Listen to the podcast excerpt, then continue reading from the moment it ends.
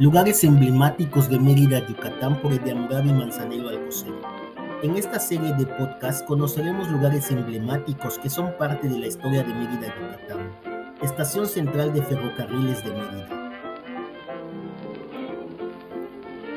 La Estación Central de Ferrocarriles de Mérida fue una estación de trenes que se ubicaba en Mérida, Yucatán.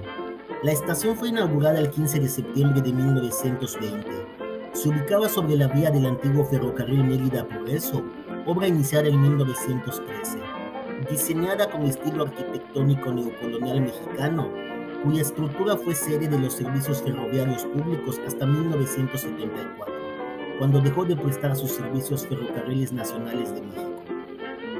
La construcción del edificio tuvo un costo de 27 mil pesos, debido a que se adicionaron terrenos y se construyeron espacios para el acceso de 10 líneas internas.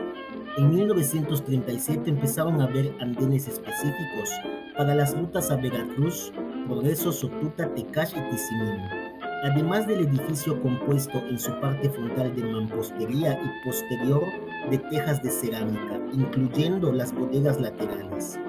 Desde la estación salían trenes hacia diferentes partes del país, las rutas más importantes eran la línea de Mérida-Tizimín, la línea Mérida-San Francisco de Campeche y la línea Mérida-Coatzacoalcos. A partir de 1980, la estación entró en un proceso de deterioro, debido a políticas del gobierno de abandonar el proceso de transformación de la paraestatal Ferrocarriles Nacionales de México, a la que pasó a pertenecer el edificio. Ese edificio que consta de dos plantas, dos salas de construcción central, bodegas y áreas de oficina perdió su majestuosidad y presencia, ya que muchas de las áreas laterales fueron abandonadas y debido a un litigio sindical, la propiedad no ha sido del todo recuperada. Tras permanecer cerrada más de 18 años, en 2004 la estación tuvo un resurgimiento en su edificio central, con la determinación de ubicar en ese espacio la Escuela Superior de Artes de Yucatán, cuya dirección fue entregada a la maestra Beatriz Rodríguez Guillermo quien en una década modificó y reestructuró sus áreas operativas para darle a este sitio una nueva presencia y actividad.